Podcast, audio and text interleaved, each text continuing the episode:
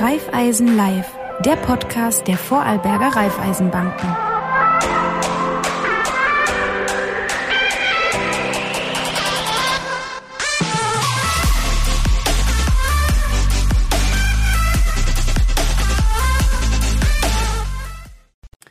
Herzlich willkommen, liebe Zuschauerinnen und Zuschauer, zu einer neuen Ausgabe von Raiffeisen Live und zwar zu unserer elften Ausgabe. Es freut uns sehr, dass Sie uns schon seit elf Ausgaben oder seit die ganzen zehn Ausgaben immer mit dabei waren und uns zugeschaut haben, egal über welche Kanäle und über welche Webseiten. Heute haben wir ein ganz spannendes Thema, ähm, wo der Spritpreis etwas damit zu tun haben könnte. Es geht am Schluss ums Mobil, um die Mobilität, ums Autofahren, es geht ums Leasen.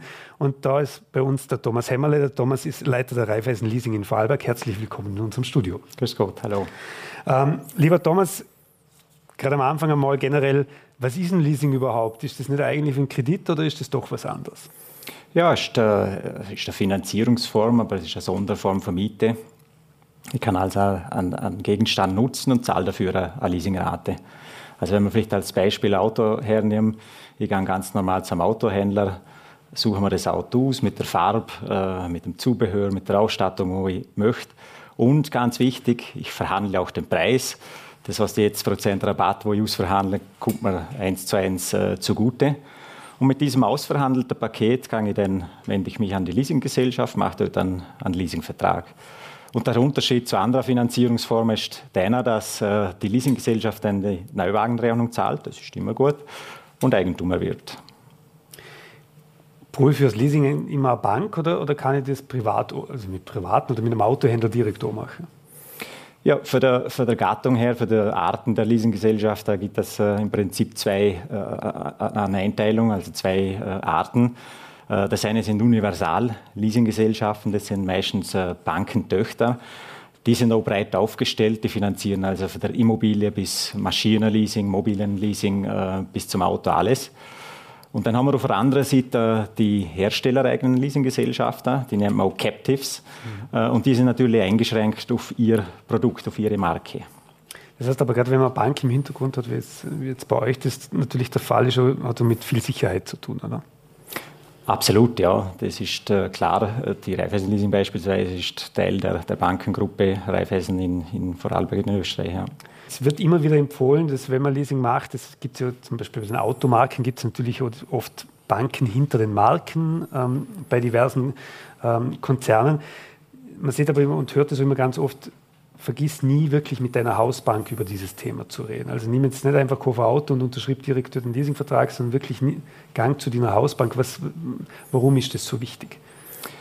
Ja, ich empfehle das natürlich äh, sehr, äh, wenn jemand mit der Finanzierung zur, zur Hausbank geht, zum Kundenbetreuer oder zur Kundenbetreuerin, wo, wo meine Situation kennt und einen Überblick hat. Äh, die sind auf einer anderen Flughöhe und können im Gesamtkonnex einfach eine, eine, optimale Finanzierung äh, vorschlagen. Also das ist naheliegend und gut. Also das heißt einfach, der Berater hat die Übersicht über meine finanziellen Gebarungen und kann jetzt eher sagen, du mit der Leasingrate, so wie momentan, das wird eher schwierig oder das ist genau. kein Problem. Und äh, da geht es ja nicht immer über, um Leasing, sondern es kann ja auch eine, Mischform von Finanzierung sein oder ein Kredit sein. Also, ja, aber da, da macht es dann einfach Sinn, um die bestmögliche Finanzierung für mich zu machen. Genau. Ähm, wie, wie ist denn das in Vorarlberg? Wird viel geleast oder, oder wie schaut das aus bei uns im Ländle? Also absolut, ja. Äh, man, hört ja. man sieht ja der Vorarlberger nach, dass sie konservativ sind. Also beim Leasing trifft es überhaupt nicht zu. Leasing ist im Fahrzeugbereich ganz eine dominierende äh, Finanzierungsform. War das immer schon so oder hat sich das über die letzten oder hat sich das vielleicht auch in den letzten Jahren gewandelt? Also ich bin jetzt seit 30 Jahren in der Leasingbranche tätig und äh, man muss schon sagen, die, die, die Leasingentwicklung ist da eine sehr imposante. Wir reden da in Österreich, auch in Vorarlberg, von Leasingquoten von um die 50 Prozent. Im Firmenkundengeschäft ein bisschen höher, bei Privaten vielleicht ein bisschen niedriger. Und äh, äh wenn ich sage 50 Prozent, heißt das, dass im Prinzip jedes zweite Auto Leasing finanziert ist. Und wenn man durch unser schönes Ländle fährt, äh, auf der A14 und auf der Gegenfahrbahn vielleicht einmal auf die, die, die, Fahrzeuge auf zwei abzählt, dann kriegt man ein Gefühl, was das für ein Markt ist. Ähm, wenn man sich jetzt so die Entwicklungen auf den Märkten oder verschiedene Finanzierungsmodelle anschaut, jetzt zum Beispiel Abo-Modelle kommen gerade im Automarkt immer, immer mehr durch, sind im Endeffekt immer andere Finanzierungsvarianten. Das heißt, wenn du jetzt, jetzt sind jetzt schon 50 Prozent geleast, ähm, glaubst du, dass, dass das Thema, dass irgendwann nur noch, auch aufgrund Shared Economy und, und solchen Geschichten, dass nur noch geleaste oder, oder, oder ähm, solche Modelle unterwegs sind? Absolut. Ich glaube, die, die Entwicklung im Leasing wird weitergehen und da gibt es ja verschiedene Überlegungen und Entwicklungsrichtungen. Und ich kann mich erinnern, in den 90er Jahren hat man gesagt, man, jetzt, jetzt, hat sich das Leasing so entwickelt, irgendwann muss einmal eine, eine Abflachung kommen. Das ist eigentlich nie passiert und passiert auch aktuell nicht. Gerade bei älteren Generationen ist das Leasing ja immer so ein bisschen mit Vorbehalt äh, zu diskutieren. Wie, wie siehst du das? Gibt es immer noch, also bei 50 Prozent kann es nicht viel Vorbehaltige jetzt aufgrund der Zahlen, aber wie es wirklich, kriegen ihr dann nach wie vor, gibt es Zielgruppen oder, oder Altersgruppen, wo sagen, ah, na, Leasing, da, da sollte man die Finger weglassen? Also absolut nicht. Das sind äh, vom, vom 18-jährigen 18 Führerschein-Neuling bis, bis zum 75-jährigen Pensionist alles dabei. Also ich sehe da keine Einschränkung und äh, ja, es ist eigentlich alles dabei. An was liegt es, dass so viele Leute lesen? Was sind da wirklich die, die Hauptgründe? Was, was siehst du da? Also in der Regel ist äh, wohl der äh, wichtigste Grund der, dass ich mit der Leasingrate im Prinzip äh, nur die Differenz zwischen dem Kaufpreis einerseits und dem Restwert, dem, dem, Wert, was das Auto dann nach Laufzeit für vier, fünf Jahren hat, zurückzahlt. Das gibt natürlich eine sehr eine moderate monatliche Belastung für mein Fahrzeug und das ist schon eine, eine coole Geschichte. Ähm, ist ja oft so, so die Thematik ist es dann nachher wirklich noch der Wert, oder? Das ist so, man muss ein bisschen schauen, wie die, wie die Fahrzeuge fallen, welche Marke oft, oder? Oder, oder welche, welches Auto genau von welcher Marke. Jetzt, wenn man zum Beispiel auf die Autohöfe schaut, die ganzen Busse zum Campen und so sind momentan absoluter Hype. Ähm, neben Elektroautos haben Tonner zum Beispiel einen extrem hohen Restwert, oder? Also da, da bucht man ja fast kann man fast das verkaufen, was man so ursprünglich gekauft hat. Helfen ihr da und können ihr da dann auch direkt Einschätzungen geben, wenn man, wenn man sich dann ein bisschen unklar ist im Vorfeld? Absolut. Das ist das Know-how natürlich von der Leasinggesellschaft mhm. äh, gefragt hat, die natürlich permanent den Markt beobachtet, auch den Sekundärmarkt äh, beobachtet, wie werden die Autos, die Fahrzeuge, äh, Stichwort Wohnmobil, mhm. aktuell gehandelt und das wird natürlich in die, in die Restwertgestaltung am Ende der Laufzeit dann mit einfließen. Das heißt, es empfiehlt sich eigentlich schon, bevor jetzt irgendwas unterschrieben oder sowas oder genau sagt das Auto, auch schon mal mit euch zum Reden und sagen, du, ich habe jetzt nicht ein gezieltes Modell vor Augen, sondern generell, was, was wären eure Empfehlungen auch mit Restwerten und so eine Geschichte, was ist momentan attraktiv? Das kann man machen. Natürlich, da passiert äh, derzeit sehr viel. Äh, wenn es speziell um, um verschiedene Antriebsarten äh, geht, äh, werden momentan sehr, sehr viele Fragen gestellt. Oder? Bleiben wir bei der Antriebsarten. Welche Frage kommt denn da? Ja, äh, ganz einfach. Was ist jetzt am geschicktesten zum Anschaffen? Oder? Soll ich jetzt ein Elektromobil kaufen? Soll ich ein Dieselfahrzeug kaufen? Kann ich? Kann ich überhaupt ein Dieselfahrzeug kaufen? Das ist natürlich auch eine Frage der Verfügbarkeit. Äh, Gibt es weitere Antriebsarten noch, Stichwort äh, Gasauto oder, oder Wasserstoff? Äh, also da sind sehr, sehr viele Fragen, die gestellt werden. Also empfiehlt der Fachmann momentan? Ja, äh, ich denke, äh, momentan ist so, dass die Elektromobilität schon ziemlich klar zum Einschätzen ist, auch in die Zukunft geschaut. Ähm, da kann ich wahrscheinlich nicht viel falsch machen. Mhm. Bei allen anderen Antriebsarten, also ob es einen Diesel, den ich fünf Jahren gibt oder in zehn Jahren gibt, das äh, wird sehr eine schwierige Frage sein. Hat das beim Leasing ähm, eine Auswirkung, ob ich jetzt Elektrofahrzeug nehme oder Wasserstoff oder, oder klassische Verbrenner? Ja, im Endeffekt geht es äh, dann ja immer um die Einschätzung der Leasinggesellschaft, äh, äh wie das Auto dann äh, oder was das Auto am Ende der Laufzeit für einen Wert hat und dementsprechend äh, gestaltet sich auch die, die, die Leasingrate. Ähm, wenn man da Elektroautos anschaut, beim Restwert gibt es ja, ich sage jetzt mal, bevor du antwortest, den Mythos oder, oder teilweise, wenn man Elektroautos schon verkauft hat, der Restwert ist jetzt nicht so hoch bemessen wie bei Verbrennungsmotoren. Ähm, wie ist da eure Erfahrung oder wie sehen ihr die, die Entwicklung? Ja, kann, man nicht, äh, kann man nicht unbedingt sagen. Äh, die Restwerkgestaltung wird ganz, ganz individuell festgelegt. Oder? Da wird, äh, es ist auch ein Dieselfahrzeug, nicht ein Dieselfahrzeug. Mhm. Da schaut man, was für ein Typ das ist, was das für ein Zubehör ist. Da gibt es teilweise Zubehör wie Anhängekupplung, die ist wieder wertsteigernd. Das wird alles mit berücksichtigt und dann fließt dann auch in die Restwertgestaltung hin. Ich sehe auch nicht, dass jetzt ein Elektrofahrzeug niedriger bewertet wird diesbezüglich wie ein, wie ein anderes Fahrzeug. Absolut nicht. Ähm, wie sind das denn mit Förderungen? Elektrofahrzeuge gibt es ja oft Förderungen. Wie, wie werden die mit Ihnen gerechnet? Oder werden sie überhaupt Ihnen gerechnet? Ja, also generell äh, die aktuelle äh, E-Mobilitätsförderung äh, ist kombinierbar mit allen Finanzierungsformen. Also das ist dort kein Thema. die wird halt beantragt bei der Förderstelle und fließt dann zum Beispiel auch als Mietvorauszahlung, als Anzahlung in die Finanzierung mit IHE. Mhm. Okay. Ähm, wenn man jetzt beim, beim, kann man zum Beispiel bei Elektroautos, was ja auch ganz oft ganz wichtig ist, zu Hause laden. Gibt's, kann da auch die Frage an sich Keimer, die, meine, die Montierung seiner Ladestation kostet nicht nur ein paar Euro, das ist schon eine gehörige Investition, die sich aber auch, auch rechnet, auch je nach Stromtarif, das kann man nicht natürlich mit dem, mit dem Stromlieferant machen. Aber gibt es da noch die Fragen, kann man das irgendwie mit integrieren oder kann solche Diskussionen schon? Ja, das ist äh, momentan sicher äh, ein Thema, auch mit, in Kombination mit, äh, mit der dienstlichen Nutzung vom, vom Auto, wie man das dann auch abrechnet. Aber äh, Sinn macht es auf jeden Fall zum, zum äh, daheim Laden über eine Wallbox und, und wenn möglich auch im, bei der Firma zum, zum Laden. Das ist sicher die günstigste ja. Variante. Wie ist es von der Laufzeiten her momentan? Was sind, so, was sind klassische Laufzeiten? Wie lang liest der Vorarlberger Sie Auto? Wie, wie schaut es denn da aus? Also ich empfehle immer die, die Laufzeit nach der Nutzung des Fahrzeuges äh, zum Gestalten. Also wenn ich ein Typ bin, der sagt, ja, ich tue sowieso nach drei Jahren das Auto wechseln, weil ich möchte wieder ein Ös oder ich möchte wieder die neue Technologie haben und dann mache ich auch einen dreijährigen Leasingvertrag. Ansonsten liegen die Laufzeiten irgendwo zwischen vier und sechs Jahren, denn das sind so die gängigen Laufzeiten.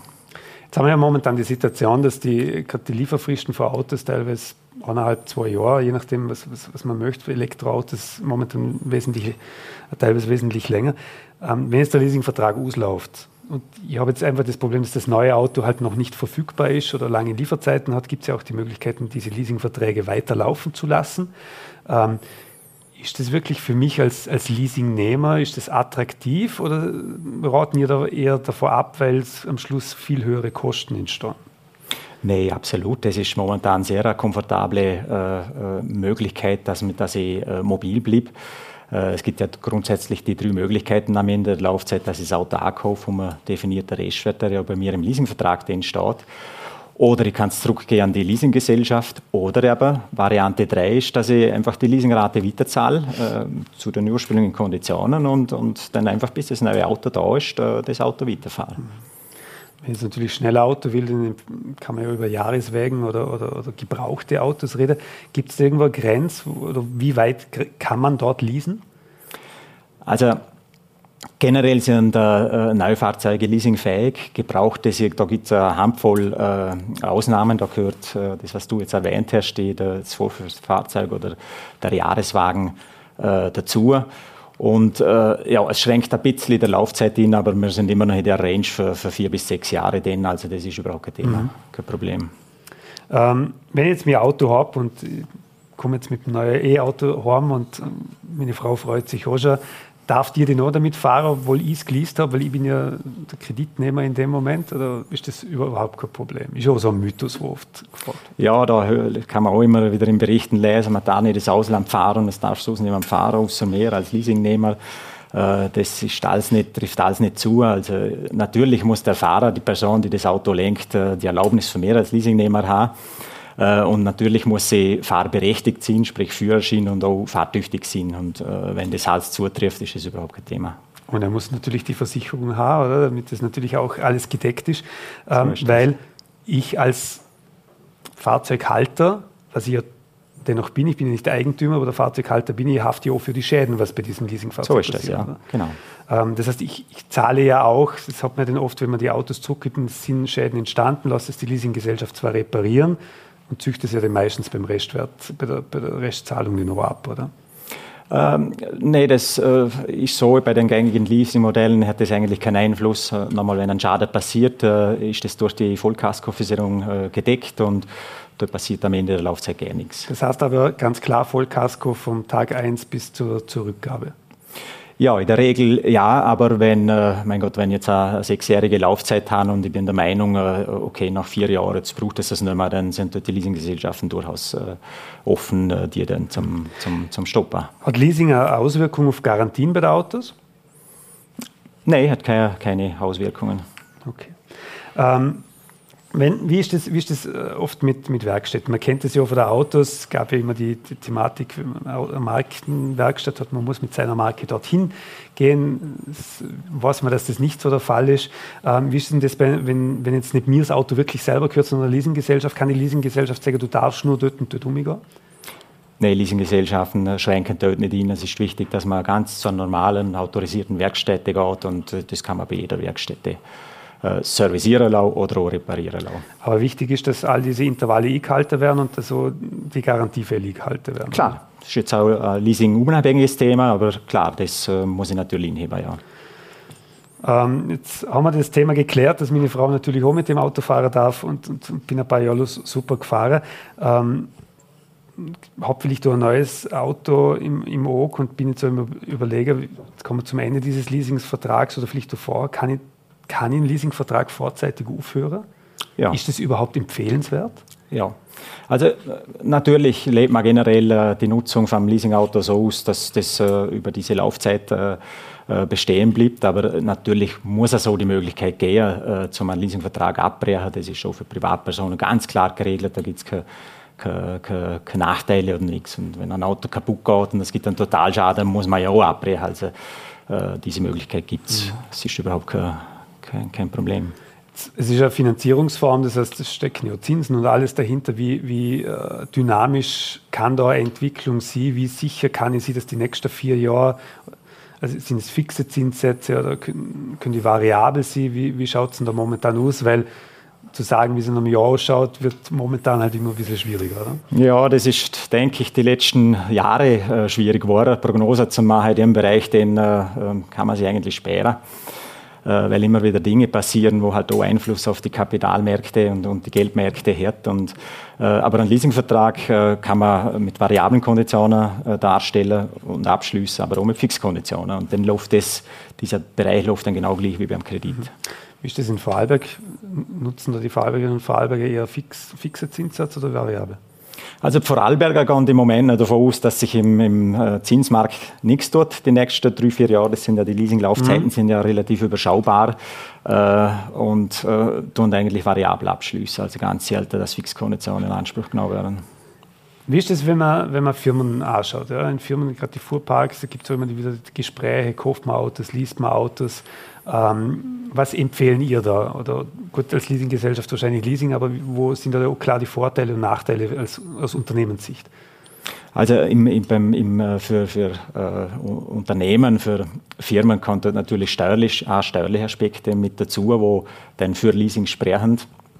Aber es, da gibt es dann auch Modelle, wo ich äh, das Auto zurückstellen kann. Das heißt, das Restwertrisiko äh, ist bei der Leasinggesellschaft. Und äh, äh, ja, das sind dann dieses ganze Handling mit Autoverkauf am Ende der Laufzeit, das übernimmt dann die Leasinggesellschaft. Und das sind äh, sehr wertvolle äh, Dinge, wo man, wo man dem, dem Unternehmer abnimmt. Ähm, jetzt hast du gesagt, die, die Restwertthematik, äh, beziehungsweise man kann es zurückstellen ähm, und, und hat als Unternehmen dort, dementsprechende Vorteile. Wie ist denn das so mit dem Restwert, jetzt, egal ob Unternehmen oder, oder privat?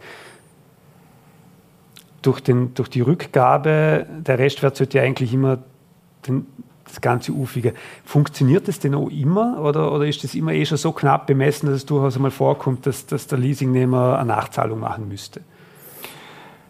Also ich sage jetzt einmal, wenn, man, wenn der Leasingnehmer den Leasingvertrag einhält in Bezug auf die Kilometerleistung, wo man äh, vereinbart hat und auf die pflegliche Behandlung vom Auto, gibt es da keine, keine, böse Überraschung. Äh, dann funktioniert das. Aber genauer anschauen muss man dort, äh, wenn, wenn es Situationen gibt, äh, wenn das Fahrzeug über eine niedrige Leasingrate verkauft werden soll. Äh, da greifen dann schon Leasinggesellschaften zu, zu höheren oder ausgereizten äh, Restwerten und die sich dann auch als überhöht äh, herausstellen. Mhm. überhöht, gutes Stichwort, Spritpreise, ähm, also extremes Hoch. Hoffen wir, dass sich das wieder beruhigt generell, ähm, nicht nur an den Märkten, sondern auch ähm, bei den Gründen, warum das momentan so ist. Ist, ist ein hoher Spritpreis ein Argument für Leasing? Absolut. Äh, es ist ja so, dass die, diese hohen äh, Energiepreise, ob es jetzt äh, Strom ist oder, oder auch Sprit ist, äh, das belastet natürlich der, der finanzielle Haushalt der Familien, der Personen. Äh, und dort ist es naheliegend, dass ich dort eine Entlastung mache und dann mit einem Restwertleasing mein Auto finanziere. Äh, wenn wir bei den Antriebsformen sind, oder du hast gesagt, oh, höhere Strompreise, ja, nicht nur der, der, der, für die Verbrenner die Spritpreise steigen, sondern auch die Strompreise natürlich dadurch angezogen. Das merkt man. Ähm, wie ich das eigentlich ohnehin nur die Batterie beim E-Auto oder ist das schon das ganze Auto? Weil es gibt ja Modelle zum, zum Beispiel von, von französischen Herstellern, wo man das Auto kauft und dann eigentlich die Batterie wiederum liest. Ähm, bei eurem klassischen Leasing liest man vermutlich das ganze Auto. So ist das ja. Dieses System, dass man Batterie äh, separat anmieten kann und quasi das Auto kauft ohne Batterie, das hat sich bisher äh, nicht äh, durchgesetzt. Da gibt es so einen Hersteller, der das äh, gemacht hat, versucht hat und das beobachte ich überhaupt nicht mehr am Markt. Würdest du empfehlen, E-Auto ohnehin zu leasen, weil man sieht, die technologische Entwicklung ist so derart schnell, jetzt gerade im Batterienbereich, dass, dass es gescheiter ist, zwei, drei Jahre zu leasen und dann die neueste Technologie zu bekommen? Genau, das sind die, das sind die Überlegungen, oder? dass man sagt, okay, vielleicht kommen neue äh, Akkus raus. Äh, ich mache jetzt einmal ein Leasing, wo ich dann äh, einfach auch die Möglichkeit habe, das Restwertrisiko an die Leasinggesellschaft abzuwälzen und dann habe ich diese Sorge weg. Dann fahre ich einfach das Auto drei Jahre und, äh, mhm. ja, und habe es dann wieder weg und kann wieder ein neues auf dem äh, aktuellen Stand der Technologie kaufen. Wenn man, wenn man so die Straße anschaut, du hast vorher schon gesehen, wenn man auf der A14 mal entlang fährt, und ich fahre das auch jeden Tag, gefühlt werden es zumindest jedes Jahr massiv viel mehr Autos und, und man hat ja schon, also gut, wir sind in einer urbanen Gegend im Rheintal und es ist also ein bisschen Stop and Go, vor allem in der Früh von Feldkirch ähm, bis daher. Jetzt liest man und hört man natürlich rundherum, gerade für die jungen Leute, öffentlicher Nahverkehr wird immer wichtiger, das Fahrrad gewinnt wieder mehr an Stellenwert, aber auch die E-Bikes natürlich, die man wahrscheinlich auch leasen kann, noch mhm. dazu. Ähm, wie, wie sehr ihr das hat sich ist das Auto ein bisschen im Rückzug oder was sehen ihr da anhand von euren Zahlen? Mhm. Also ich denke schon, dass man die letzten Jahre äh, beobachten hat können, dass äh, junge Leute, also junge Menschen, die Mobilität nicht ausschließlich auf, auf ein eigenes Auto reduziert. Ja. Ein junger Mensch muss heute äh, kommod und einfach fahren nach Bekau und nützt dort auch andere Dinge wie die Öffis, wie die öffentlichen Verkehrsmittel, Fahrgemeinschaften, aber auch Carsharing. Und äh, leider muss ich jetzt sagen, ist das so, dass Corona dort eingegriffen hat. Also es hat jetzt die letzten zwei Jahre, äh, seit es Corona gibt, äh, eine Korrektur gegeben. Das Auto wird als äh, sicheres Verkehrsmittel angeschaut und die okay. Popularität vom, vom eigenen Auto ist also immens wieder gestiegen in die letzten zwei Jahre. Also man vertraut lieber den eigenen Luftfiltern sozusagen. Sozusagen, ja. ja. Ähm, wie glaubst du, dass sich die, die Entwicklung jetzt auch Autos, glaubst du, dass das blieb, dass das äh, auch durch Covid jetzt wirklich nachhaltiger wieder das Auto mehr gewonnen hat? Oder glaubst du, das ist nur für zwei, drei Jahre der Fall und dann wird sich das wieder ein bisschen drehen? Es ist sicher eine, schwierige Einschätzung, aber ich glaube, dass das, das, das Fahrzeug einfach ein, ein, wichtiger Punkt bleibt. In welcher Form man es auch immer nutzt, äh, ich glaube, es wird äh, bleiben. Es ist einfach auch komfortabel, kann in fünf Minuten ins Auto sitzen und, und äh, fahren. Speziell in den Ballungsräumen, äh, in den urbanen Ballungsräumen ist es so, dass äh, dass ich relativ schnell äh, raus in die Natur. Mhm. Das ist auch etwas, was man jetzt gelernt hat in der, der Covid-Krise, dass, dass wir die Natur brauchen und dass man gern dort ist. Und da komme ich halt am einfachsten, am schnellsten mit dem Auto, mit dem eigenen Auto hin. Ähm, also eigentlich die, die, die, die, Wiederauferstehung des Autos, aber zum Glück nicht zwingend mit Verbrennungsmotor, also im Grunde des Klimas, dass man, dass man dort einen Schritt weiter geht. Ähm, allen Diskussionen rund um, um Gewinnung der, der Rohstoffe zum Trotz. Was möchtest du den Vorarlbergern und Vorarlbergern als Tipps mitgeben, wenn sie jetzt an ein Auto kaufen oder so momentan denken, egal jetzt welch, welche, welcher Verbrennungsmotor oder welche Antriebsform das ist, was sind so drei, vier Punkte, wo du siehst, überlegen euch das gut und, und auf das ich achten? Gott, ich muss mir mal äh, hinsetzen und äh, äh, einmal überlegen, wie mein Fahrverhalten ist. Äh, ähm, wie verbringe ich meinen Urlaub? Fahre ich Toskana und äh, brauche dort eine längere Strecke? Gehe ich per Flugzeug fort? Äh, äh, fahre ich nur äh, meinetwegen im unteren Rheintal umeinander? Und je nachdem kommen dann halt die verschiedenen Antriebsarten äh, in Frage oder auch nicht. Äh, ich denke, die, die reinen Verbrennungsmotoren, Diesel und Benzin, die haben ein Ablaufdatum. Da gibt es auch klare Aussagen für den, für Automobilhersteller dazu. Das würde ich nicht empfehlen, aber in, in kombinierter Form die sogenannten Plug-in-Hybride.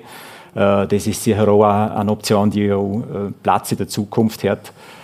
Allerdings muss ich sagen, das ist jetzt meine persönliche Meinung, äh, die, äh, die Reichweite für die Plugins momentan sind so zwischen 50 und 70 Kilometer.